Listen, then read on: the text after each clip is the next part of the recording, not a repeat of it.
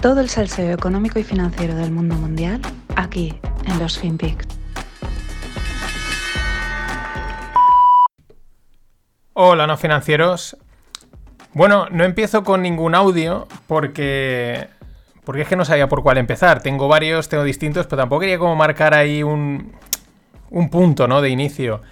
Básicamente es que esto es el, tema de Rusia, Ucrania, eh, Europa, Estados Unidos. Esto es un jaleo padre. Además, difícil de asentar. Mm, hay tanta información, hay tantos análisis, opiniones e intereses que la verdad es que me es imposible, o me está siendo imposible, estructurarlo todo de forma lineal. Por eso tampoco sabía por qué audio de todos los que van apareciendo eh, empezar. No es por una cuestión de decir, ¿no? Eh, serenidad, ¿no? Y, ahí hacerlo solemne todo. No, no. Eh, no sé. No tenía muy claro. Digo, pues mira. Arranco eh, así, al pelo. Hay un par de audios que ahora pondré en el momento que toca. Bueno, ayer en un directo, eh, Jesús, Jesús Manuel Pérez Triana, que estuvo en el Rogle y mola mucho oírle y sabe de estos temas muchos, decía dos cosas muy importantes al respecto. Dice, uno, hasta que no pase esto, eh, no podemos entenderlo ni, ni, analizarlo bien. Y así es. Eh, de hecho, es lo mismo que ha pasado con la propia invasión. Eh, una vez ha empezado a ocurrir, es como, ah, pues ahora entiendo quizás por qué eh, Macron se tiró seis horas hablando con, con Putin, ¿no? Estaba ahí diciéndole que no, que no invadas, que no invadas. O estaban intentando ganar tiempo, pero a lo mejor el pescado estaba vendido, ¿no? Putin lo tenía clarísimo. Esa es una de las cuestiones, que es lo difícil, ¿no? Esperar a que pasen hechos, a que pasen cosas y ir entendiendo un poquito todo, ¿no? Y la otra cosa que decía Jesús es que él no se cree nada, y no en el sentido de que no se crea la invasión, porque no es así, está sucediendo, sino a lo mismo, a todo el cruce de informaciones, de imágenes, de análisis, de opiniones, de todo lo que sale. Dice, no me creo nada. El tío decía en, el, en, el, en un vídeo que está muy interesante Mm, dice, si ahora mismo viene un gobierno y me contrata como mi trabajo, que es de consultor o de analista, y me dice, oye, eh, dime esto y tal, dice, les diría, no, o sea, no, no lo sé, no, es que no, te puedo decir ahora mismo nada porque esto es un auténtico jaleo. Y, Jesús ahí eh, tiene razón, porque es una auténtica... Eh, mm, no es por evadir el bulto, ¿no? Pero es que hay una guerra informativa que hay que sumar a las ansias que tiene la gente de publicar el tweet, el post, el artículo más los trolls de internet que circulan de cualquier cosa. Y evadir el bulto me refería en el sentido de, opinar o, de, de, mojarse un poco, sino que es que es muy complicado, es muy difícil sacar conclusiones ahora, de verdad. Solo podemos hacer dos cosas, observar y especular. Son todo especulaciones. Bueno, algún hecho, alguna cosa ya que empieza a estar contrastada, sí. A ver, la saturación es enorme, a cada minuto sale una nueva noticia que es más interesante que la anterior. No es que no sean noticias, dice, buah, relleno. No, no, no, es que lees la noticia y buah, esto es la leche, esto es la bomba, ¿no? Y, claro, como apenas aparece información que no sea del conflicto, pues en los próximos días en los FinPix va a tocar monotema de Ucrania hasta que vuelvan a aparecer pues otra vez una cierta normalidad informativa y bueno, se pueda volver un poco a lo, a lo que toca. Pero es que hay muchas cosas que comentar. Lo dicho, me es imposible ordenar todo de manera lineal. Lo he intentado, pero es que te peta la cabeza. Estos son como esos polígonos que todos los vértices están conectados entre sí y crean una malla que no tiene principio a fin. Es tal cual. Así que en los próximos minutos y en los próximos días pues voy a ir exponiendo ideas, hechos y especulaciones varias pues que se me han ocurrido, otras que he visto, algún dato que me parece interesante y luego ya cada uno que las conecte como pueda o como quiera. I think uh, it's very sad when Germany makes a massive oil and gas deal with Russia where you're supposed to be guarding against Russia and Germany goes out and pays billions and billions of dollars a year to Russia. So we're protecting Germany, we're protecting France, we're protecting all of these countries and then numerous of the countries go out and make a pipeline deal with Russia where they're paying billions of dollars into the coffers of Russia. So we're supposed to protect you against Russia, but they're paying billions of dollars to Russia, and I think that's very inappropriate. And the former chancellor of Germany is the head of the pipeline company that's supplying the gas. Uh, ultimately, Germany will have almost 70% of their country controlled by Russia with natural gas. So you tell me, is that appropriate? I mean, I've been complaining about this from the time I got it. It should have never been. Aquí tenemos al amigo Donaldo, Donald Trump, ¿no? Que ya les cantó las 40. Esta es una reunión con el, con el que más manda en la OTAN, eh, que no me sale el presidente o director o lo que sea de la OTAN. Eh, y les canta las 40 a él y a los alemanes. Y a partir de ahora, cuando diga alemanes, digo Europa, porque al final ellos mandan, llevan la, la batuta, pero el resto vamos detrás, ¿no? Y lo que les dice es muy interesante, les espeta que es que no es leal, ¿no? ¿Y os parece esto leal? ¿Os parece fiable? ¿Os parece esto correcto? ¿Os parece fair? Dice, le estáis comprando el gas a Rusia, que es darle oxígeno financiero, mientras Estados Unidos eh, os defiende de Rusia y vosotros aparte tenéis que ayudarme a defenderme de Rusia.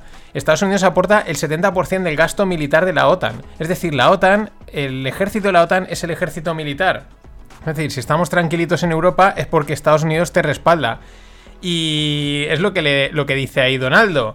Te apoyas en mi defensa y alimentas a mi enemigo. Esto no es not fair, ¿no? Eh, claro, el odiado Donaldo. Mm, quizás por eso era tan odiado, porque decía las cosas a la cara. Tampoco. Luego ya, ya, hablaremos. No, los americanos los dejo para mañana, ¿eh? que tampoco es que sean angelitos. Pero ahí están los hechos.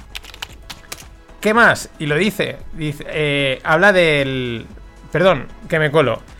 Recuerdo que hace unas semanas eh, Scholz visitó eh, Estados Unidos. Scholz es el actual canciller alemán.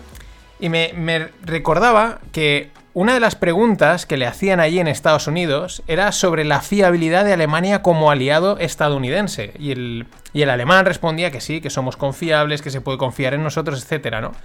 Si recordáis, la semana pasada puse una entrevista eh, que hacía una periodista a Scholz pero esta hablaba de que había estado con Putin hace unos meses y le lanzaba la misma pregunta si Alemania era eh, un socio fiable, pero desde el punto de vista más ruso, ¿no? Si Rusia podía confiar en Alemania.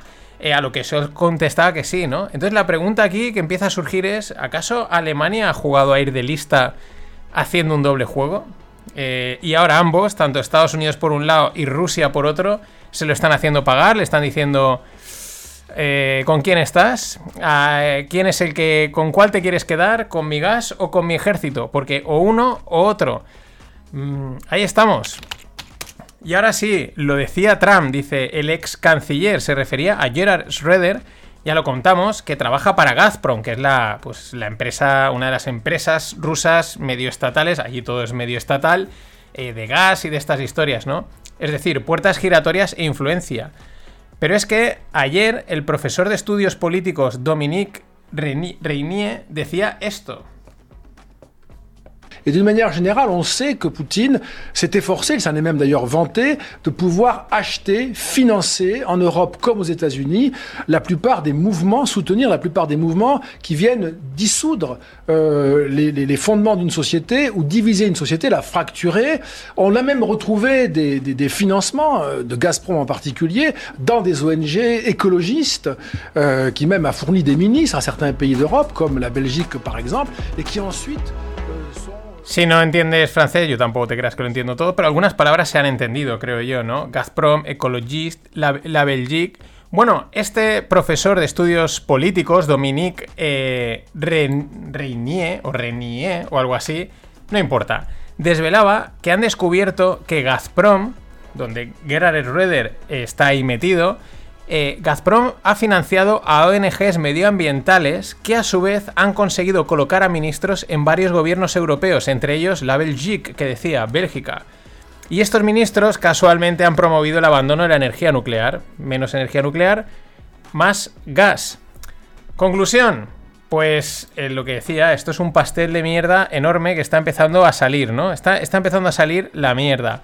Eh, principalmente es la mafia verde. Esto es una mafia verde las ONGs, los políticos y los del World Economic Forum, ¿no? Los objetivos 2030, los criterios SG, Greta Thunberg y todas las narrativas y personajes de este circo que han montado. Ya se intuía que tenía que haber dinero detrás y con un objetivo turbio, ¿no? Un, objetivo que fuese más allá de, lo que te vendían, ¿no? En pocas palabras, eh, lo que era te debilito energética y económicamente pero tú crees que es por el bien del planeta, ¿no? Tú crees que estás yendo en un coche eléctrico o en un patinete porque vas a salvar el planeta, ¿no? Pero realmente lo único que hago es estratégicamente, geopolíticamente, debilitarte, ponerte contra la, pared. Es de una ingenuidad europea enorme. El tema es que eh, es así. Todos los muertos de Ucrania son muertos de esta matraca, literalmente, porque es de donde viene el problema. Son literalmente muertos de esta matraca de los, y de los ciudadanos de a pie y de las empresas que han abrazado toda esta historia. Que tela. Eh, no tendrás nada y serás feliz, que dice el World Economic Forum. Ah, para mí queda claro que los... Bueno, ya lo, lo líamos, ¿no? Pero cada día esto ya es, vamos, clarinete. Queda claro que los objetivos del 2030 este y los criterios SG son una estafa y un chantaje emocional. Es un jódete ahora y verás que viene en 2030. Que se lo digan a los ucranianos la, que están recibiendo. Pues no, ni ahora ni en 2030. Vamos a vivir el momento, sigamos avanzando a un ritmo de evolución social y tecnológico que sea natural, que vaya compasado con la economía y las necesidades de los ciudadanos pero no metáis con cazador para luego montar el desastre este que se ha montado. Porque lo que se empieza a ver, mm, ya hablaremos también del tema de China, ¿no? Pero que, vamos, que las manos ruso-chinas, la financiación a ONGs, entidades, fundaciones, periodistas, etcétera, para meter, mm, pues eso, con un objetivo que no era el que te estaban vendiendo. El error estratégico que señalaba el odiado Trump es de libro. O sea, no solo es que te has arrinconado energéticamente sin necesidad. Porque, a ver, una cosa es que eh, te venda el gas más barato Rusia y se lo compres a ellos. Bueno, pero otra es que te quedes sin alternativa, sin plan B. Es que es de un es de por, por ingenuo, ¿no? Porque vale, oye, este me lo vende más barato y lo compro a él, pero que no sea el único. Tienes que tener una alternativa para si en un momento dado tienes que cerrar el grifo, irte a otro lado. Claro, y más cuando las centrales nucleares, que serían la alternativa, eh, no se construyen de un día para otro. Es un proceso de diseño de tal y cual que lleva su tiempo. Eso sí, recordemos que casualmente ahora las centrales nucleares eh, son verdes. Esto no. Si es que esto no viene de hace dos días. Y claro, los coreanos han aprendido la, lección rapidísimo. Y han declarado que la energía nuclear. uy, nucelar, como decía Homer Simpson, la energía nuclear será la principal fuente de energía para ellos para los próximos 60 años. 60 años, nada más y nada menos. De hecho, han retomado la construcción de cuatro reactores que tenían en espera, ¿no? Que estaban retrasando porque... A ver cómo los vendemos, es que no somos verdes, no somos SG y ahora han dicho, madre mía, cómo está el patio. empieza a levantarlos y 60 años más de energía nuclear. Que mira los tontos de los europeos la que están liando. Y en Europa, pues todo el mundo se está moviendo rápido porque debido a las sanciones, mañana hablaré de las sanciones, que esto no da para más, pues se prevé un reajuste energético brusco, por lo menos en el corto plazo. Y claro, por un lado, nadie quiere tener ahora absolutamente nada con Rusia por imagen y buscan alternativas por necesidad. Pero esto es un teatro de ingenuidad cortoplacista acojonante.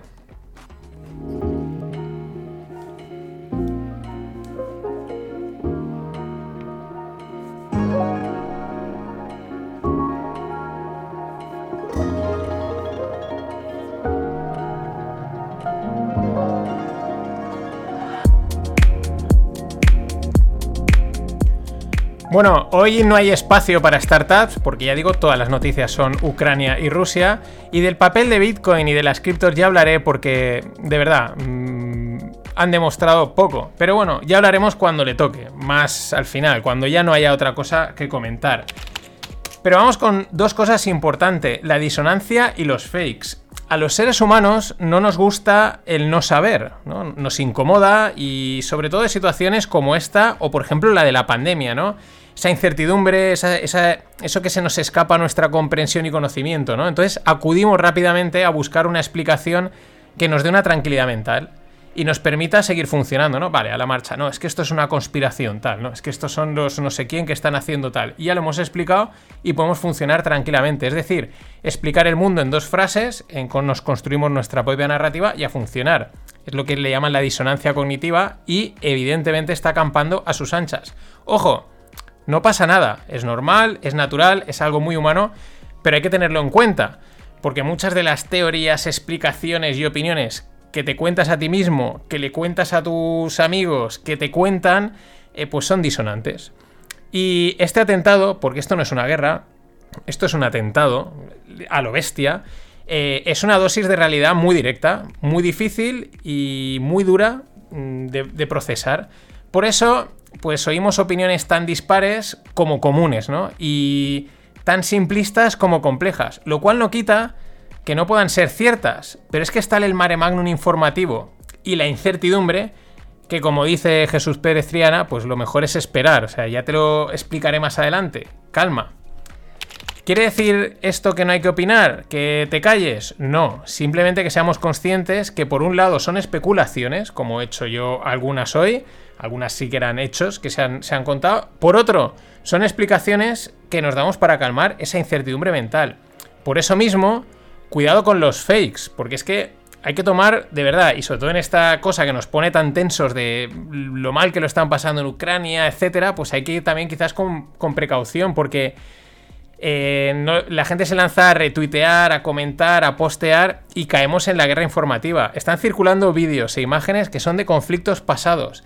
Noticias que son solo supuestos, datos que están por confirmar pero que parecen súper graves. Y cualquier cosa que te puedas imaginar, así que mucha calma. Por ejemplo, la mujer que sale, eh, que salía el otro día con una cinta en la cabeza, esa que parecía que había sobrevivido al bombardeo, la misma mujer la pillaron en una situación idéntica en un, en un atentado bomba de hace unos años, que parece ser que hay gente por ahí, aquí creo que en Cataluña tuvimos a alguien así también, que en este tipo de conflictos están siempre, ¿no? Son como, deben de ser como modelos de crisis muy duras y, aparecen ahí perfectas para la foto, ¿no? Pero enseguida, claro, causa mucho impacto, pero el ejemplo más claro es el del tanque. Probablemente hayas visto el, vídeo de ese tanque que de repente, ¡pum!, arrasa un coche, ¿no? Desde una, desde una perspectiva.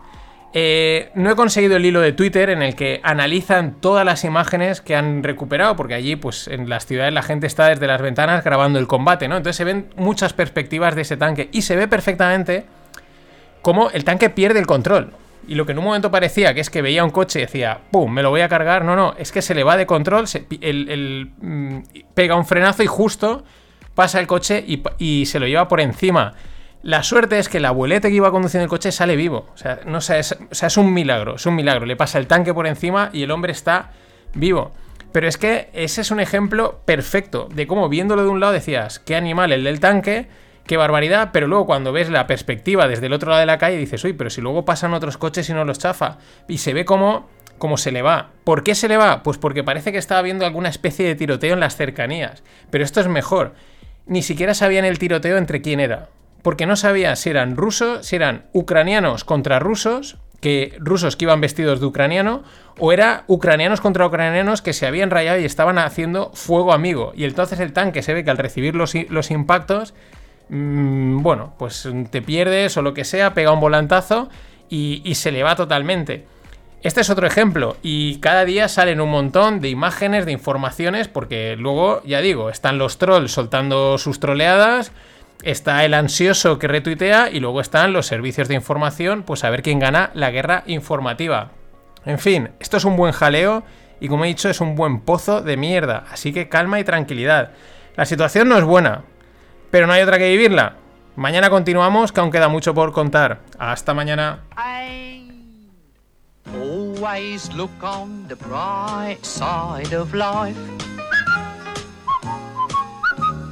Always look on the light side of life.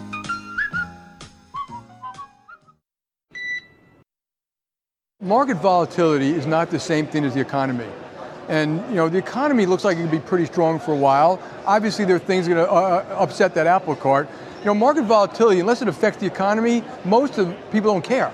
They don't pay that much attention to it. So I think you will inevitably have a lot of market volatility, both from you know the bipartisan, the lack of bipartisanship, you know the reversal of QE to QT. That's a very complex thing. Rising rates.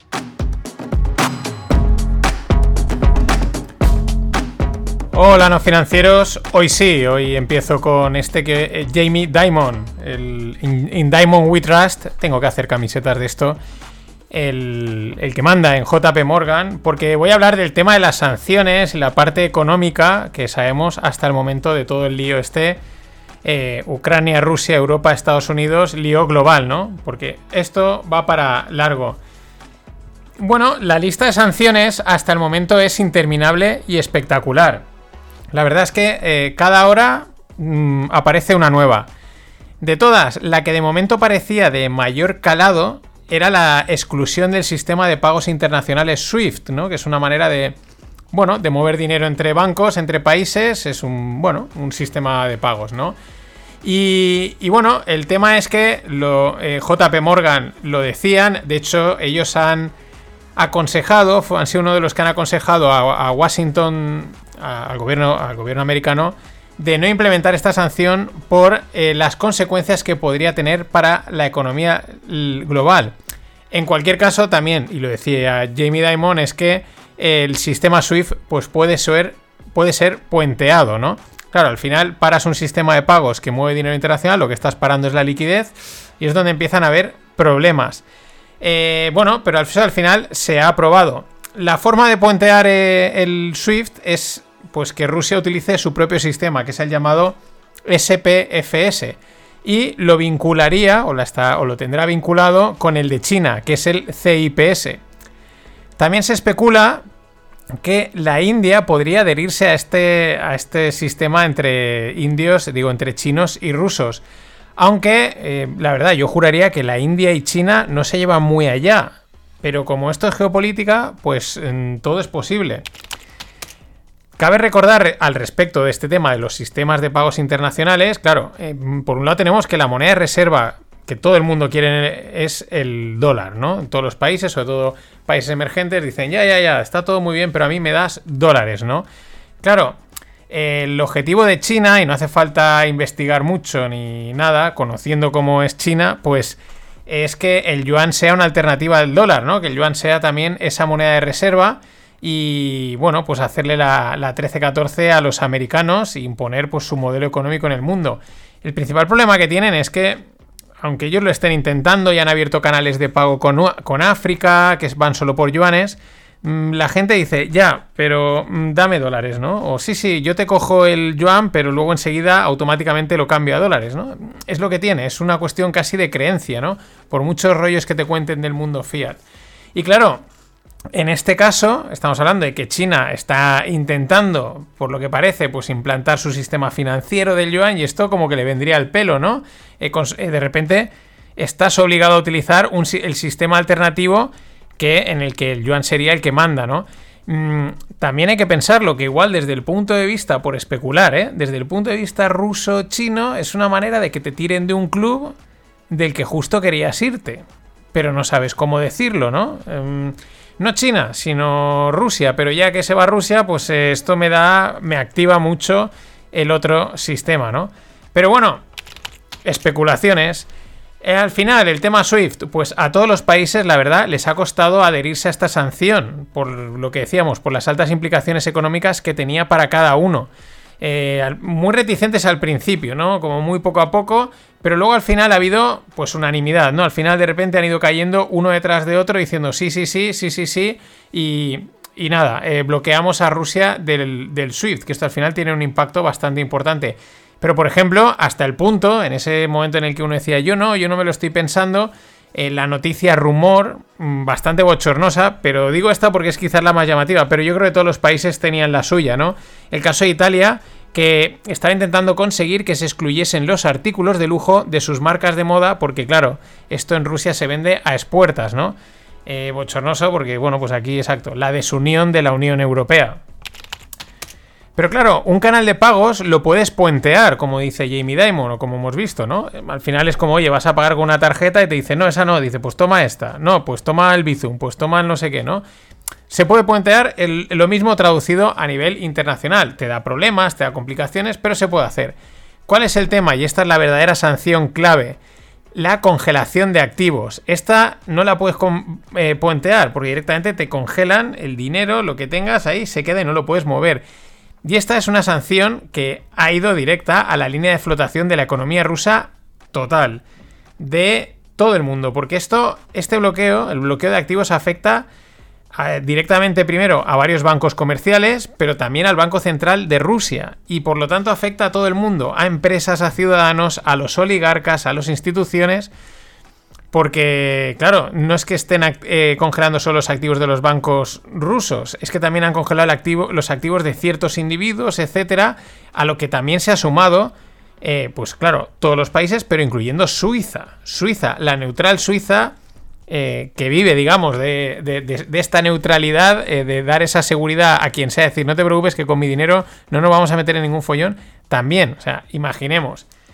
Vamos a ver, el Banco Central de Rusia tiene 640 billions en reservas en de diferentes divisas y las tiene repartidas por diferentes bancos, ¿no? Porque esto de los bancos centrales al final, entre ellos también colocan el dinero por ahí. En bancos, pues lo tienen en Nueva York, en Tokio, Londres, Pekín. Bueno, eh, todas estas divisas, en, eh, pues más o menos el reparto viene a ser un 32% en euros, un 22% en oro, mm, está puesto ahí porque es una parte importante, aunque no sea una divisa, 16% en dólares y 13% en yuanes. Pero claro, eh, si te lo bloquean, da igual lo que tengas, porque como es mm, dinero ruso, son activos rusos, están bloqueados, no puedes moverlos. Pensad que es como un es como un circuito de alimentación, de aceite, de gasolina, de hidráulico, que de repente lo cortas y no corre, no corre el dinero, no va de un lado a otro.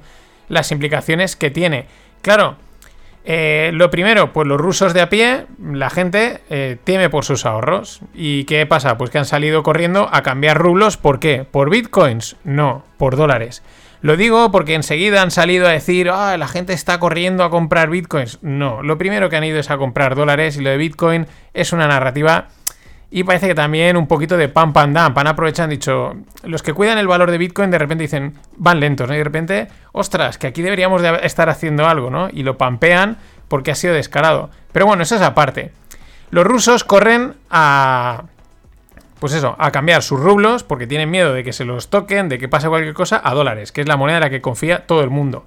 Independientemente de lo que hay detrás, todo el mundo confía en el dólar. ¿Esto en qué se traduce? En que se venden rublos y se compran dólares. Por lo tanto, eh, ¿qué pasa? Pues que se desploma el rublo.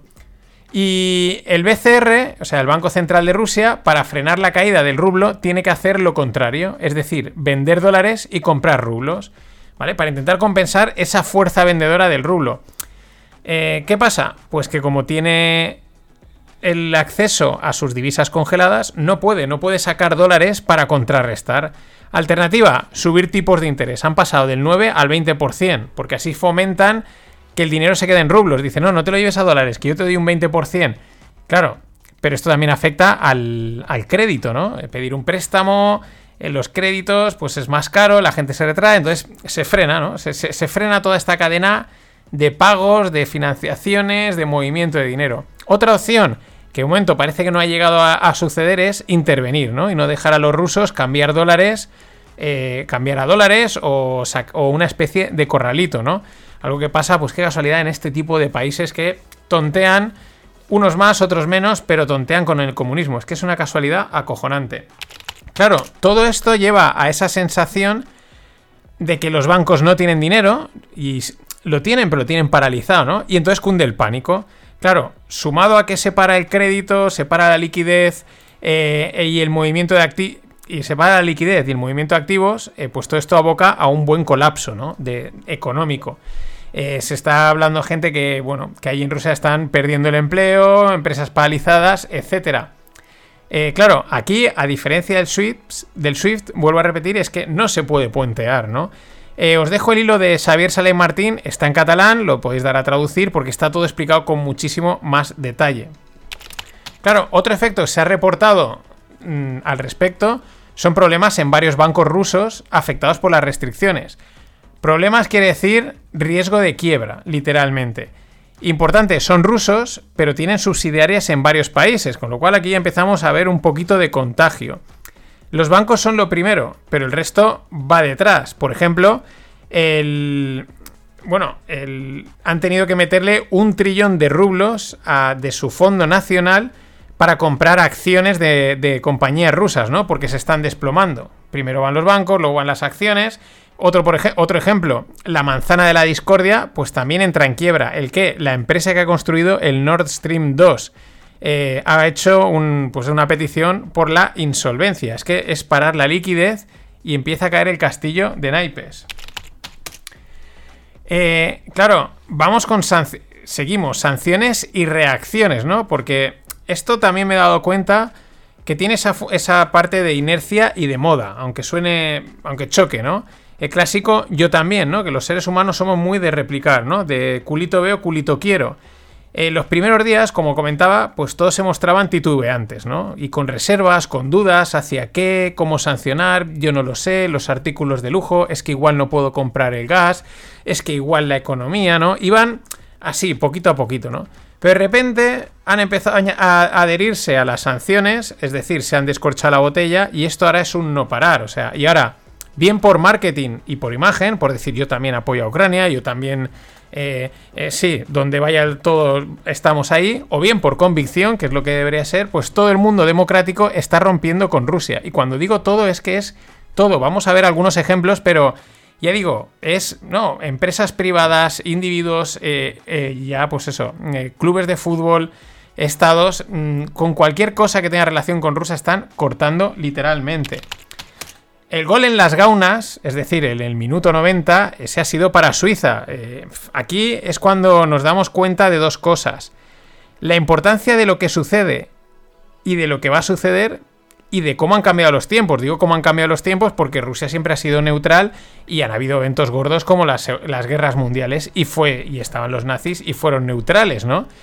Y sin embargo ahora dejas de ser neutral es porque han cambiado los tiempos, ya no puedes ser neutral, pero luego también, repito, la importancia de lo que sucede y de lo que va a suceder. Eso ya la especulación la dejo para mañana pasado.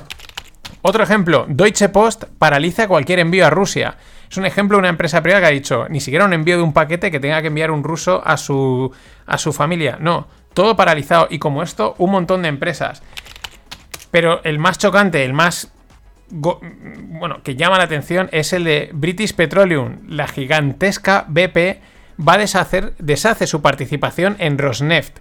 Rosneft es la otra gran empresa de energía rusa junto con Gazprom. BP tiene o tenía una participación de un 19,75%. O sea, es una auténtica, es una posición muy importante en una empresa muy importante.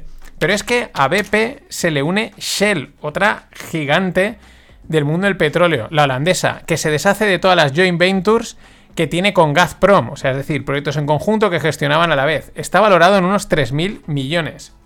Claro, al lado de todo esto y otras que ahora iré contando, pues las primeras medidas que sacaron eh, pues quedan en algo leve. Bueno, eh, lo parecieron desde el principio, parecieron un chiste. O sea, que si el cambio de la final de la Champions de Rusia de Moscú a París, que si lo de te quitamos de Eurovisión. Y ahora, pues también que se han expulsado a la selección rusa y a los equipos de fútbol de la FIFA y de la UEFA. Sí, eran unas medidas muy simbólicas, pero todo el mundo se reía diciendo, bueno, ya, pero que es que están invadiendo un país, ¿no? Pero ahora ya han empezado a venir todo el resto de baterías que ahora ya es un no parar. Eh, siguiendo con el fútbol, por ejemplo, varias cancelaciones de patrocinios rusos. Varios equipos han roto con Gazprom, que era un habitual en, varios equipos europeos de patrocinio. Pero es que de las sanciones a las reacciones o a la ayuda militar, otra eh, imparcial, Suecia también rompe ese estado de ese, bueno, esa posición imparcial que ha mantenido normalmente y ha enviado armamento a Ucrania. A esto se han sumado todos los países. Los primeros que han sido han sido los de la contornada que diríamos, Polonia, etcétera, que conocen a los rusos y dicen, no, no, aquí yo no me fío. Bueno, todos los países no. Eh, España no. O sea, España, mm, España no envía. ¿Por qué? Bueno, a, mm, a, buen entendedor pocas palabras bastan, ¿no? O sea, tenemos un gobierno infestado de gente que, que dicen que no a la guerra y montan una manifestación de no a la OTAN. Mm, aún hay algún ingenuo que se preguntaba, pero ¿por qué España no, envía, no envía? O sea, mm, ¿qué pasa, no? Por favor, la ingenuidad la dejamos a un lado en estos casos. Ojo, porque los primeros eh, en enviar armamento han sido los holandeses. Han suministrado 200 cohetes. Eh, los rumores, los rumores serían que se la tienen guardada a los rusos por aquel vuelo, el MH17 Amsterdam-Kuala Lumpur, que los rusos habrían derribado accidentalmente y los holandeses han dicho corriendo a devolvérsela. Alemania aprueba incrementar su gasto militar en 100.000 millones extras anuales. Pero es que además, en estos 3-4 días, Kosovo le pide una base militar permanente a los americanos, que es un requisito previo y acelerador para entrar en la OTAN. El Parlamento de Finlandia debatirá el ingreso en la OTAN. Recordemos también que Putin había amenazado a Suecia y a Finlandia que ni se les ocurra entrar en la organización, muy parecido a lo de Ucrania. Pero es que Ucrania ha firmado la solicitud de ingreso en la Unión Europea. Es como que todo va muy rápido, ¿no? De repente es como que tienes, tienen que elegir bando y posicionarse sin dudar.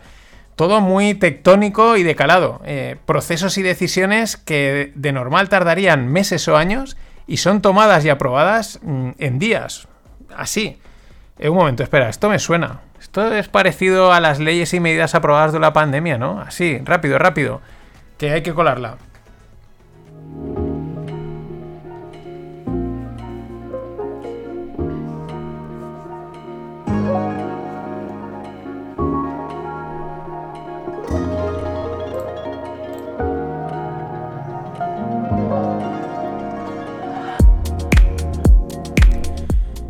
Y vamos, mm, continúo, no con el mundo tequi, eso ya quedará para otro momento.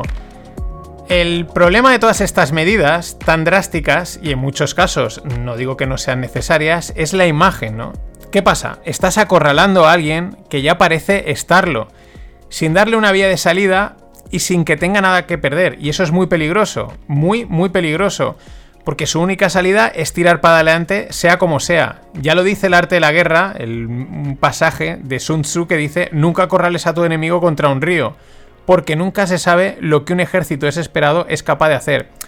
Del ejército ya hablaremos, pero Putin mm, puede estar acorralado y eso es lo peligroso. Ojo, no digo que no merezca todas las sanciones ni castigos posibles, pero hay que evitar la escalada del conflicto. Esto es lo que pide mucha gente que sabe de esto y ven un error este acorralamiento tan rápido y directo que se le está haciendo, ¿no? Es la función de los que no están directamente en el conflicto y deben apaciguarlo. O sea, lo que deben es ese juego entre te sanciono y te castigo, pero también te dejo ir saliendo, ¿no? Eh, que lo que hace favorecer es la desescalada y no fomentarla. Por ejemplo, las declaraciones que ha tenido que rectificar el ministro francés de Economía Bruno Le Maire, cuando amenazaba ayer a Rusia con una guerra económica y financiera total que muchas veces eh, acaba en una guerra física. Pero vamos a ver, o sea, eh, calma, amigos, calma. Eh, habrá que darle, pero pausadamente, con un poquito de, mano, de mano de, de una de otra. En fin, siendo un agente del KGB, cuesta pensar que Putin haya perdido el control, porque no parece que sea un tío que pierda el control. Aunque viendo la reacción del ministro de Defensa Shoigu cuando Vladimir le dice que toca activar las defensas nucleares, esta fue la amenaza del domingo, dijo, vale, hay que subir a un nivel más de defensa. Uno puede empezar a pensarlo. En la newsletter tenéis el vídeo. Hay que esperar al final, pero cuando se lo dice a Shoigu, son dos segundos que se le ve la cara al ministro y se queda como perplejo y asustado, en plan, y descolocado, como en plan, hostia, este tío va en serio hasta el final. En fin, que se le puede haber ido la olla a Putin por estar acorralado, pero no se les puede ir a los políticos europeos. Mañana seguimos. Always look on the bright side of life. Always look on the light side of life. It's going to cause more anger among Muslims around the world. There's plenty of anger right now. How can you have more? You don't think it'll look, exacerbate look, David, the problem? David, I mean, I know you're a sophisticated guy. The world is a mess. The world is as angry as it gets. Well, you think this is going to cause a little more anger? The world is an angry place. All of this has happened. Uh, we went into Iraq. We shouldn't have gone into Iraq. We shouldn't have gotten out the way we got out. The world is a total mess. Take a look at what's happening with Aleppo. Take a look at what's happening in Mosul. Take a look at what's going on in the Middle East. And people are fleeing and they're going into Europe and all over the place. The world is a mess.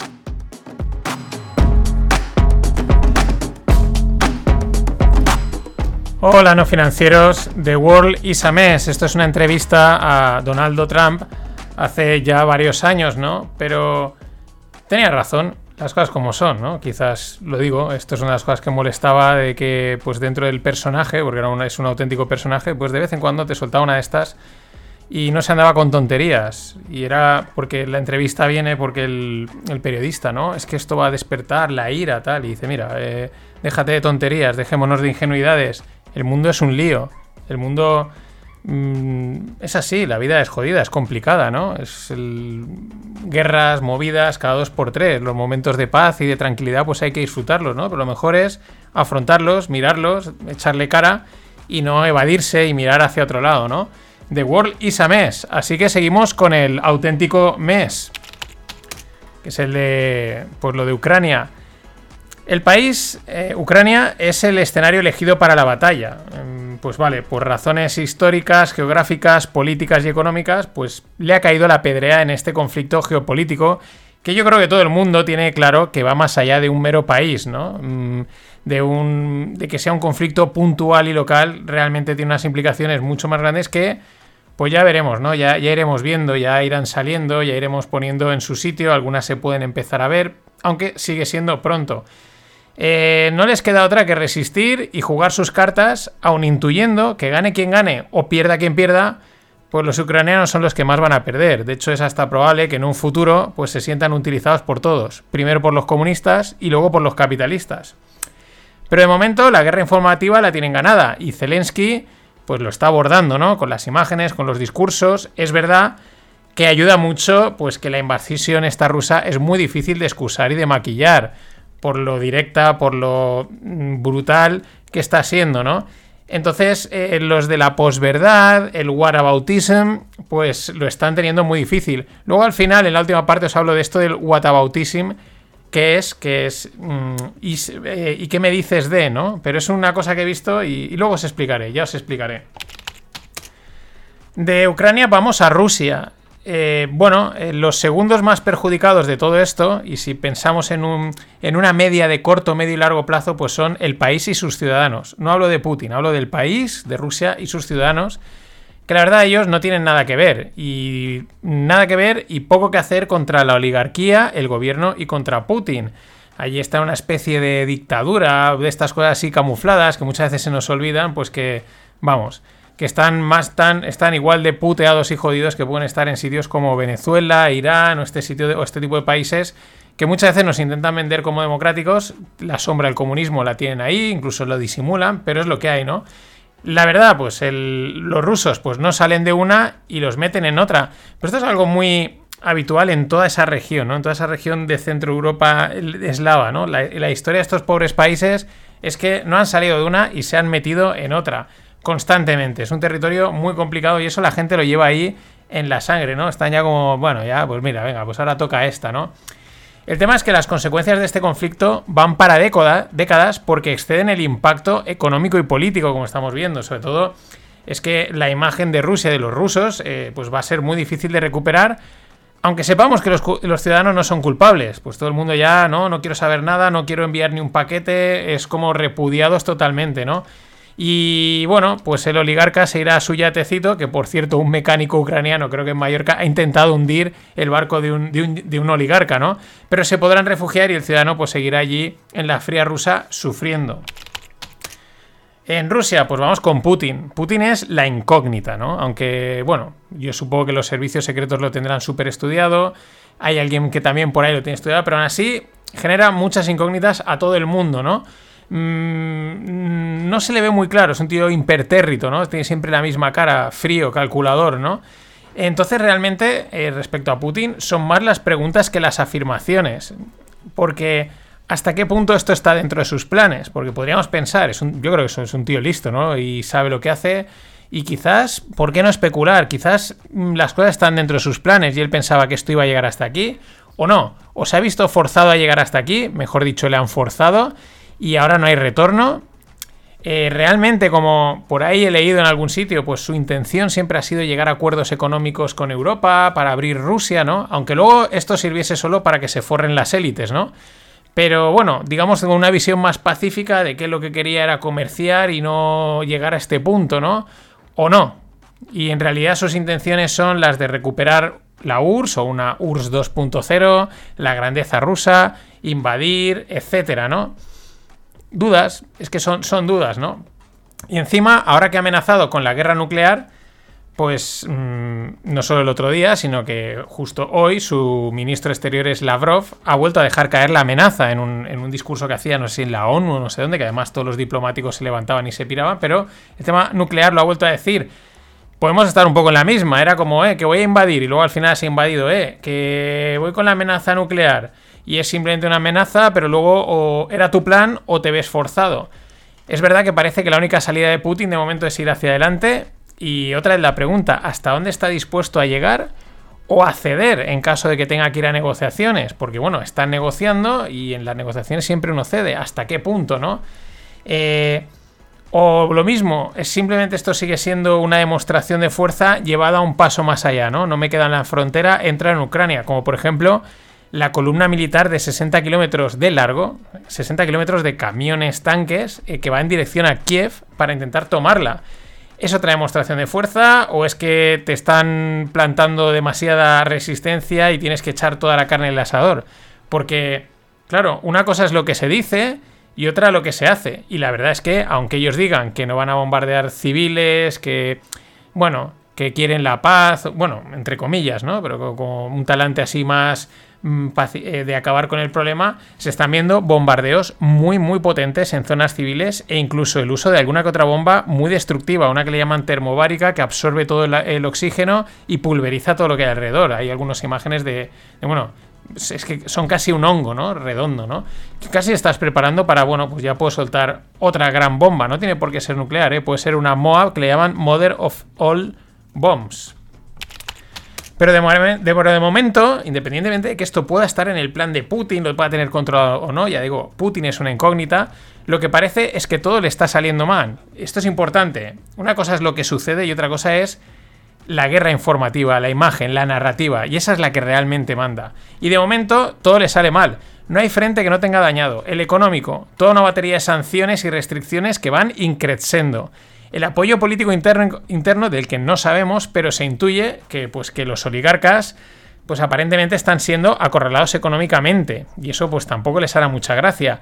Eh, por ejemplo, Abramovich, el del Chelsea, sorprendentemente ha cedido la dirección del club y está vendiendo propiedades en, Londres, que son pequeños detalles pero sintomáticos. Ciudadanos hartos en muchos niveles, se habla de grandes blogueros eh, oponiendo resistencia pese a jugársela para ir a la cárcel, porque van directamente y dicen tú te vas a la cárcel o te mando a Siberia. Y luego pues también las dudas que se supone que estarán surgiendo en miembros del gobierno. La verdad es que algunas imágenes de las reuniones, las caras de los ministros son de no sé quién me va a reventar, si Putin o vosotros, pero estoy en una mala posición. Más frentes, la imagen internacional.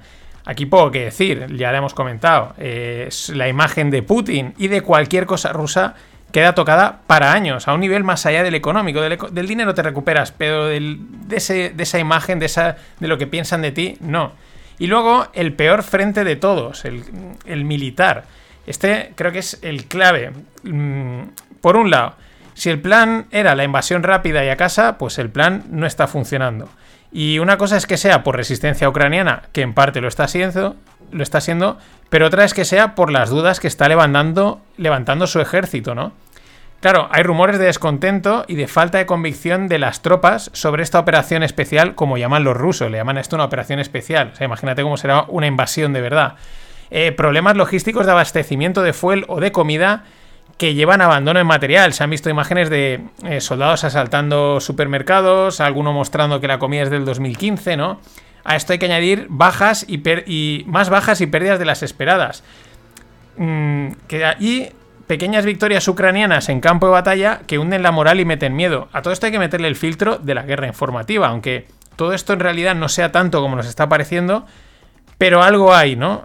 Por lo menos una parte es, ¿no? Y eso es importante. Claro, militares, se dice también militares, sobre todo chavales jóvenes, que su mejor salida en Rusia pues es meterse al ejército y tener un, algo que llevarse a la, a la boca, ¿no?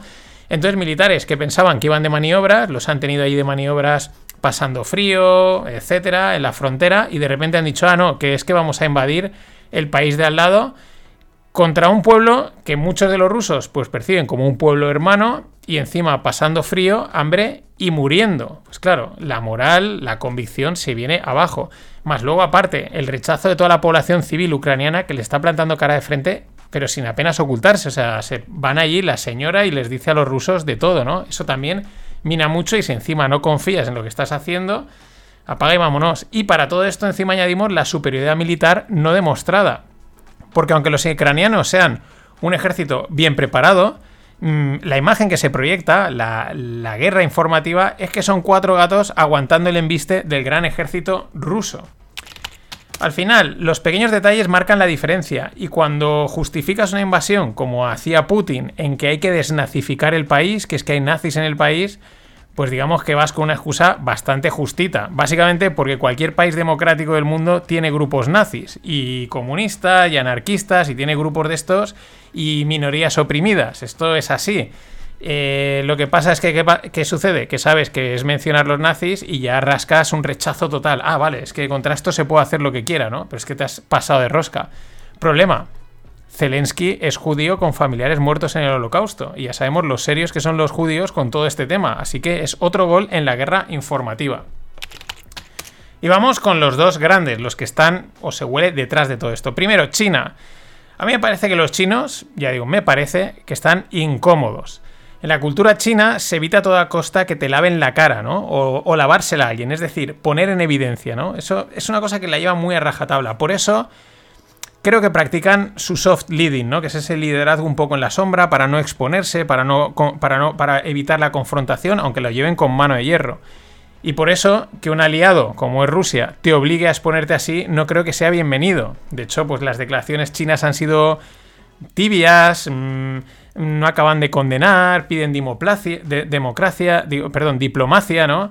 Y apelan un poquito también al whataboutism este de Estados Unidos, ¿no? Es que los Estados Unidos también han hecho estas cosas malas, ¿no? Y os voy dejando una pista de por dónde va el whataboutism. Eh, a ver, que estas situaciones les incomoden no quiere decir que no les vengan bien, sobre todo porque opino que les sirve para ver cómo está el panorama de cara a una posible invasión de Taiwán. El panorama es complicado viendo lo que está sucediendo en, Ucrania. Primero, rechazo unilateral global de empresas, gobiernos y ciudadanos. Bloqueos económicos. Respuesta indirecta militar unánime y global. Indirecta porque de momento los países se han limitado a enviar material. Pero es que en el caso de Taiwán parece que además el ejército americano intervendría, lo cual es peor, ¿no? Y luego también estarán viendo lo difícil de justificar una invasión así y por lo tanto lo difícil de ganar la importantísima guerra informativa. Y por último, también estarán viendo lo que puede llegar a complicarse una invasión de este tipo y la dura resistencia local que pueden, eh, eh, pues que pueden recibir, ¿no? La conclusión, pues para China mm, sería que invadir Taiwán es algo que se les ha complicado bastante y que además las repercusiones sobre Rusia les pueden acabar salpicando. Ojo, siempre y cuando todo esto no esté dentro de sus planes, ¿no? No lo tengan ya concebido y digan, vale, esto está yendo por donde queremos, no lo sabemos. Eh, no olvidemos que hasta que no pase no podremos afirmar nada. Ahora solo es especular, pero es la sensación que da, ¿no? Y vamos con los americanos. Los yankees en este tinglado parecen esos que las matan callando, ¿no? Da la sensación que tienen todas las piezas donde quieren sin que nadie les diga que han intervenido o que han forzado esta situación, ¿no? Ahí como detrás de la puerta, pero todo está donde nosotros queríamos. Porque de alguna manera todo el mundo sospecha y ellos tienen mucho poder en el mundo y es difícil que no estén metidos, que no hayan, que no hayan ayudado a Zelensky, etcétera, ¿vale? Porque siguiendo con la especulación, lo que digo, parece que todos los frentes que tiene Putin en contra, Estados Unidos los tiene a favor. Por un lado, recupera la unidad y adhesión de la Unión Europea, la cual estaba maltrecha, ¿no? Estaba ahí como cada uno por su parte y de repente todos al unísono y además refuerza la imagen de lo importante que es Estados Unidos para la Unión Europea en temas defensivos. Además, de repente, lo contaba ayer, varios países se quieren adherir ya a la OTAN, eso es más control para Estados Unidos. Van a aumentar muchos países el gasto en defensa que probablemente beneficia a su industria militar. Y lo mismo en cuanto a la reorganización de los suministros de energía en Europa, ¿no? Mm, seguro que sacan tajada. Por otro lado, puede estar el caos ruso y de Putin. Por otro, lo que he comentado, mensaje indirecto a China. Si vas a por Taiwán, lo que te espera es peor. Y luego, otro detalle, el foco se desvía de la inflación, de los bancos centrales, la subida de tipos y la posible crisis económica que causarían si subiesen los tipos. Mm, ahora todo va a ser culpa de la guerra, ellos lo tenían controlado y de repente Putin decidió liarla y claro, es que ¿qué íbamos a hacer? En fin, si no falla nada, tendremos en el Stonks a JR Aisela para hablar de estos temas, de la parte macro que va a ser interesante. De todas maneras, mañana continuamos con la especulación de todo este tema, pero mirando más allá del presente, mirando un poquito más allá.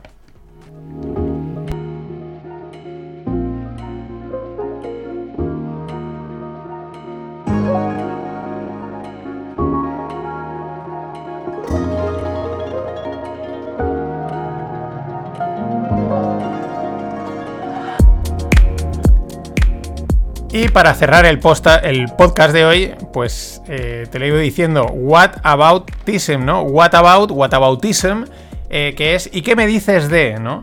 Bueno, ¿qué es esto? Es que es un término que había visto últimamente ahí por redes sociales y al principio lo ves y dices, bueno, estás a ver qué chorrada es, pero cuando ya lo ves mucho y ves que lo mencionan, dices, esto vamos a buscarlo, ¿no? Es una táctica comunicativa, la, la hemos utilizado todos, esto es lo mejor, es una táctica comunicativa para contrarrestar un argumento o un ataque. Y lo que hace es cambiar el foco hacia una mala conducta o un error para así pues dar la tesis principal como inválida. Vale, eh, exagerando, voy a poner un ejemplo, ¿no? Eh, vamos a exagerarlo, ¿no? Y así se entiende. Es como si en el debate, ¿quién es el mejor jugador de fútbol? Si Cristiano Ronaldo o Messi, alguien te sale diciendo que es que a Messi no lo podemos considerar el mejor porque es que tuvo problemas fiscales con Hacienda, ¿no? Es de ese tipo, ¿no? Es apelar a que el, otro argumento pues tiene ahí un fallo, un error, mm, algo que ya invalida, ¿no? Ya no lo puedes considerar, ¿no? Resulta que, bueno, es algo... Este es un ejemplo sutil, digo, perdón, este es un ejemplo exagerado, pero de una forma sutil el whataboutism pues está en esto de Ucrania proliferando a sus anchas. Y tiene su punto de disonancia, es lógico, ¿no? Es una manera de evadir la realidad y la dureza de argumentos incontestables. Es decir, lo que está haciendo Rusia es una barbaridad, no me cuentes más rollos, ¿no? Es verdad que si fuese por whataboutism, aquí nadie podría decir nada y todo estaría justificado básicamente porque nadie es perfecto, siempre vas a tener una mancha en el currículum, siempre vas a tener algo que esté mal. Lo que decía, lo estamos viendo con el conflicto eh, eh, con este conflicto, ¿no? Está saliendo mucho el argumento de es que los americanos también han invadido y bombardeado países. Sí, sí, sí, aquí no hay nadie bueno, literalmente, nadie, no se salva a nadie, eso lo sabemos. Pero no vale inhibirse, no vale la equidistancia, es que hasta los suizos lo han visto claro.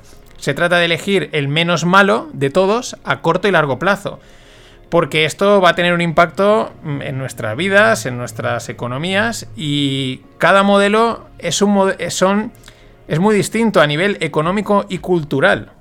Mm, bueno, no valen eh, los este tipo de puentes, ¿no? De, forma de puentear la realidad de no, es que estos también hicieron mal y es una manera de justificar, ah, los rusos están haciendo bien la guerra porque los otros también la hicieron. No, no, no, no. Esto no funciona así. Hay que elegir y hay que, hay que saber elegir. Nada más. Hasta mañana. Always look on the bright side of life. Always look on the light side of life.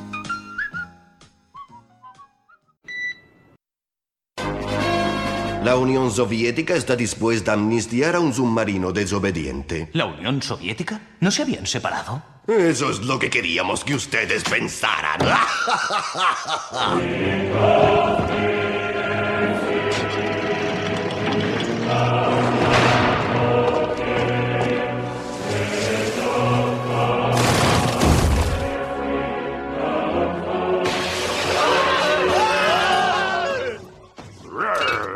aplastar el capitalismo.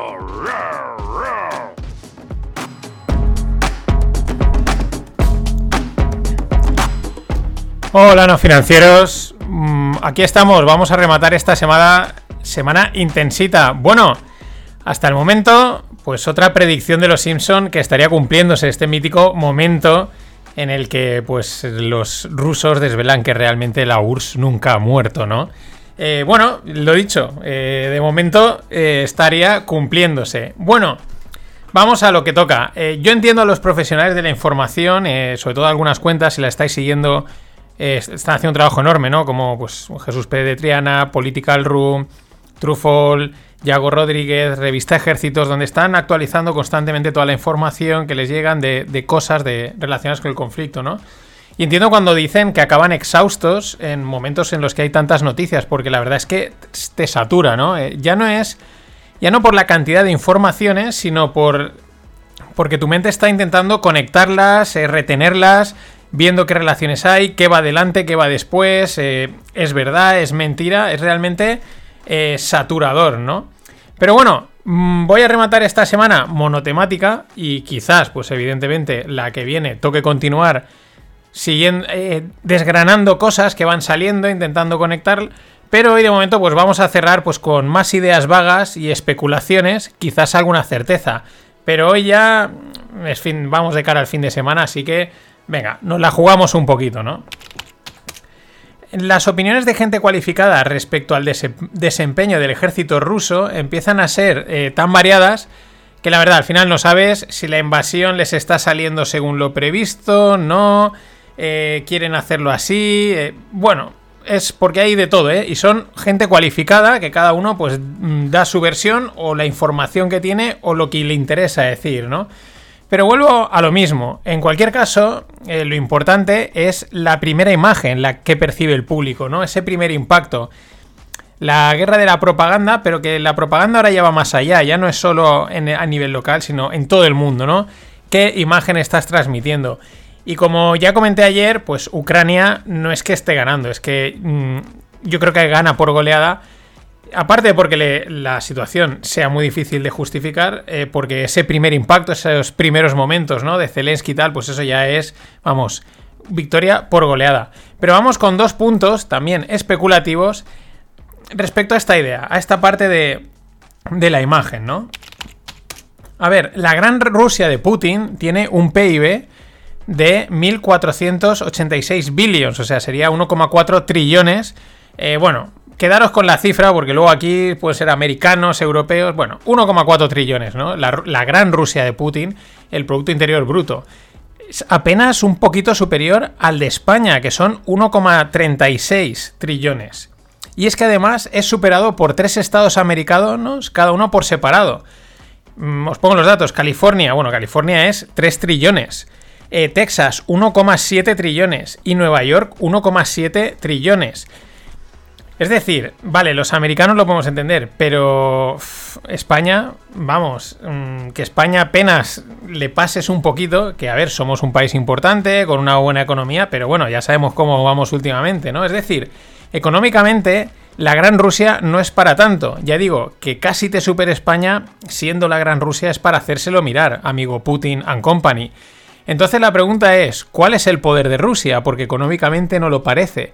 Bueno, las materias primas clave que tiene y la potencia nuclear y militar. Esas son sus dos armas, sus dos... Eh, ¿Por qué es alguien tan temido y considerado, no? Las materias primas, pues hay que decir, te están haciendo el cerco financiero por todo lado, pero siempre podrás encontrar compradores o, pues bueno, si los europeos se ven muy apretados, pues al final, bajo mano, tal, te compran. Bueno, eso digamos que eh, tiene salida. De hecho, Parece ser que aún se les sigue comprando el gas, aún siguen recibiendo dinero, con lo cual seguimos financiando la guerra. Bueno, este juego geopolítico que, que, bueno, que se entiende que sucede, ¿no? Pero claro, vamos con la otra parte, la potencia nuclear y militar. ¿Qué sucede? Sobre todo con la imagen, ¿eh? Ojo, no digo lo que realmente esté sucediendo, sino es lo que el mundo está percibiendo. Pues que la temida potencia militar rusa está transmitiendo una imagen muy distinta a la esperada. Eh, básicamente que no hay que tenerle miedo, que no es para tanto. Y cuidado, repito, no quiere decir que, realmente no haya que tenerle miedo, pero la percepción es esa, ¿no? Lo decía ayer, un pequeño país, cuatro gatos, entre comillas, le están aguantando el arreón, ¿no? Eh, y esta realmente sería la, gran derrota que estaría sufriendo Rusia en esa pata de poder, en la pata militar. Porque sí, ¿qué está quedando? Vale, tienes un ejército muy grande. ¿Y qué? Y poco más. Eh, no has demostrado ataques de precisión, has demostrado ahí decir, ¡guau! ¡Qué ejército más temible, ¿no? En definitiva, eso se traduce en una pérdida a ese miedo a Rusia y, esa pérdida de respeto a la potencia militar. Quizás por eso también hayan sacado a relucir el tema nuclear. Es como, bueno, mi ejército tampoco lo está haciendo muy allá y entiendo que ya, no infundamos miedo. Pero yo sigo teniendo aquí unas bombitas nucleares que esto sí que mete miedo. Luego, como uno especulaba, porque estamos, recordad, en especulaciones, decía, igual luego le dan a los botones y no sale la bomba, no sé qué y tal. Pero ahí estamos. ¿Cuál sería el otro gran error? Y caí ayer viendo unos vídeos de, la parte de esta imagen. Eh, error o lección, yo creo que para todo el mundo. Y aquí me aventuro a decir que esto sí que es literalmente, eh, lo digo literalmente, no se podía saber. O sea, esto sí que yo creo que no estaba en el, en el juego. Y es que es la retransmisión en directo de la guerra, en nivel gran hermano.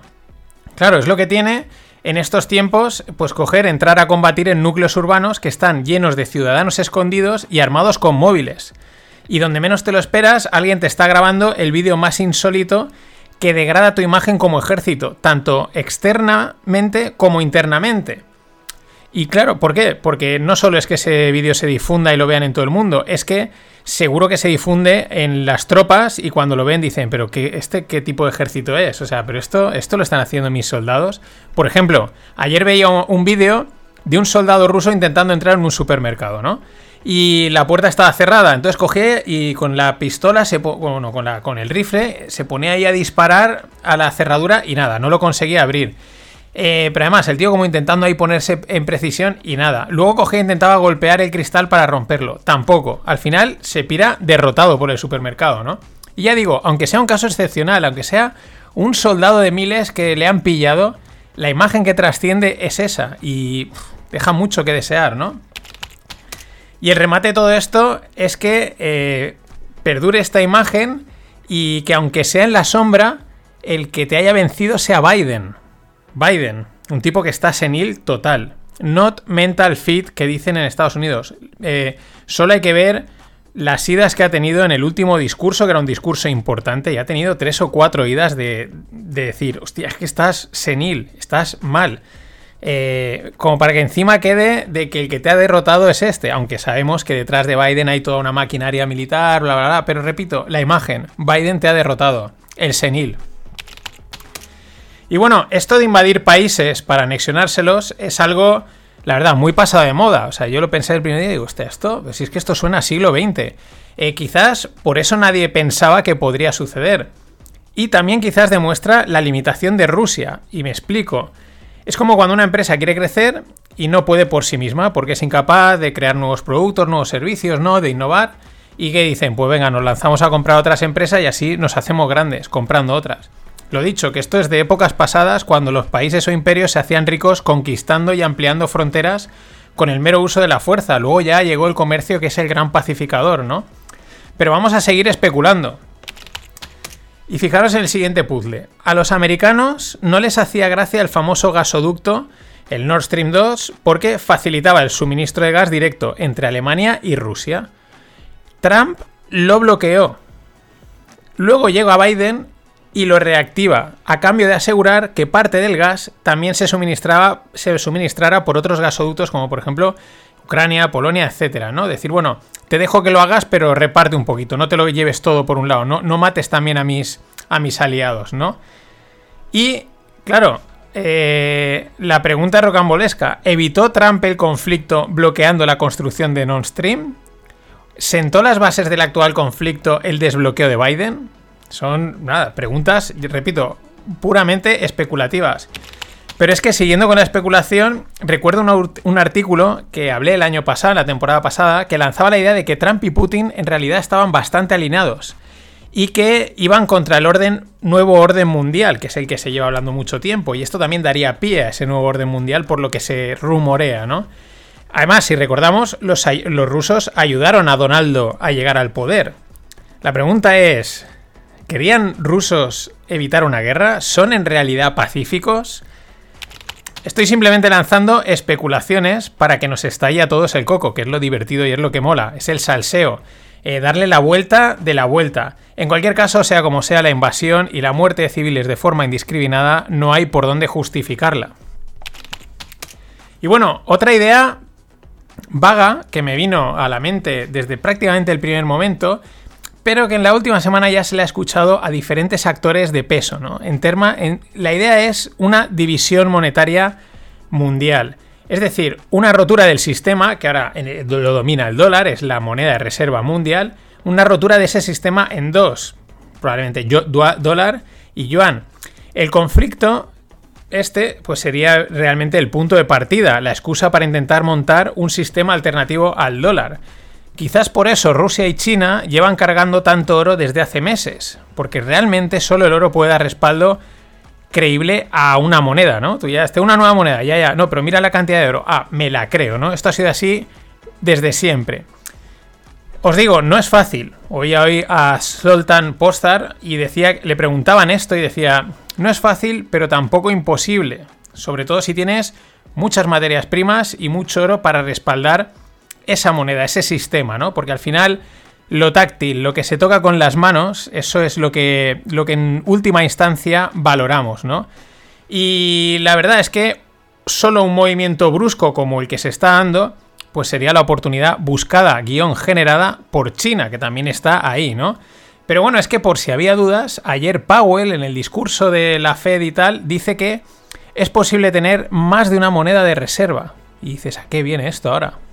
¿Eh? ¿Estáis preparándonos? En fin, veremos a dónde va esto. Lo que está claro es que esto no es una guerra secas, es un punto de inflexión importante.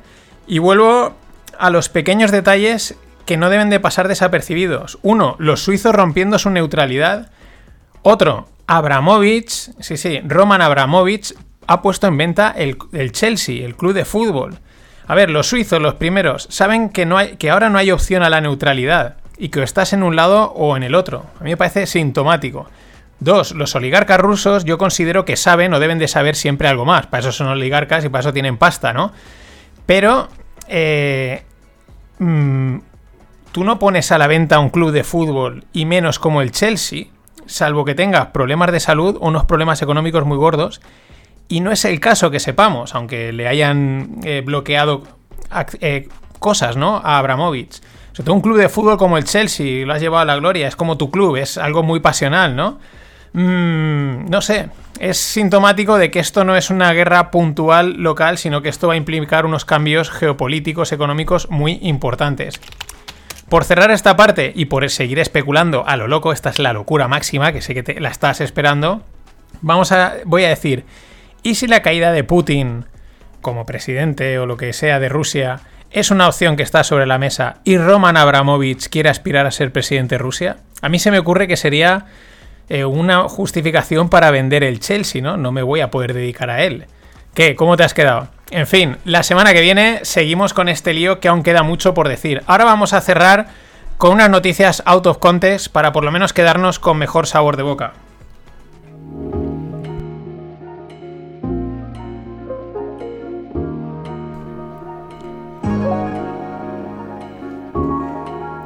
Iba a decir algo del club, pero es que digo algo y se me retrasa, así que me callo. Vamos a rematar la semana.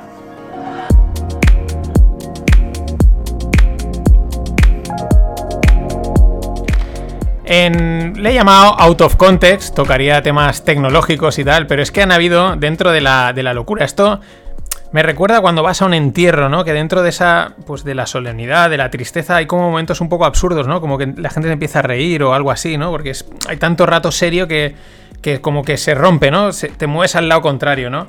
Y esto es lo mismo. Ha habido poco, pero hay alguna noticia por ahí que dices, pero esto, esto, esto como encaja en toda la que está cayendo. Bueno, Europa eh, sigue infectada por el virus de la sostenibilidad. O sea, parece mentira que en medio del jaleo que se ha montado, Europa está en el medio con las decisiones que tiene que tomar y están aún preguntándose, o sea, ahora están, la pregunta es la discusión si las armas eh, deben de considerarse activos ESG, activos sostenibles, que cumplan los criterios ESG. O sea, el virus es se, ha agarrado, ¿eh? O sea, el virus de Greta se ha agarrado, pero, pero bien agarrado. Acojonante. Una arma. En fin, el Emirato Islámico de Afganistán hace una llamada a la paz y muestra preocupación por las posibles bajas civiles del conflicto en Ucrania. Según Wikipedia, el Emirato Islámico de Afganistán tiene una forma de gobierno definida como teocracia islámica unitaria bajo una dictadura totalitaria. Os lo voy a traducir. Son talibanes. Ah, pero es que, o sea, para, esto es ya para romper, ¿no? Piden la paz, les preocupan los civiles a los talibanes. Ah, pero es que no sé si os acordáis que en verano los americanos salieron cagando leches de Afganistán y desde entonces los talibanes ahora son cool y buena gente. Para partirse la caja. Y bueno, si sabemos que los americanos están metidos en todo, es porque hacen como que no va con ellos a ratos, ¿no? Y esta semana yo veía declaraciones de los miembros del gobierno y tal, y dices, bueno, pero no hablan de Ucrania, ¿no? Están a, a sus rollos, ¿no? Es como Ahí es cuando dices, mmm, hay amigos. Bueno, eh, lo que os decía, a ver si la semana que viene saco algún audio. Esta no entraba. el discurso Biden del otro día es para enmarcar con la cantidad de memes que generó. igual a Peña que le llamó Uranian People. Imaginaros, ¿no? O sea, es una máquina el tío. Pero entre todo, alguna perlita interesante como la siguiente. Biden dice que los Estados Unidos se enfrentan a una crisis sin precedentes de salud mental. Así, sutilmente.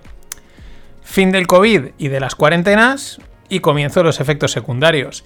Yo lo digo, personalmente sí que he visto algún caso en personas mayores, aunque de momento es bastante sutil, pero es evidente que lo de la cuarentena, eso ha dejado huellas. La cuarentena, el estrés, la tensión, la incertidumbre sanitaria, etc. Y eso lo vamos a ver. Lo achacarán a otras cosas, pero todo viene de ahí y ellos tomaron muchas de las decisiones.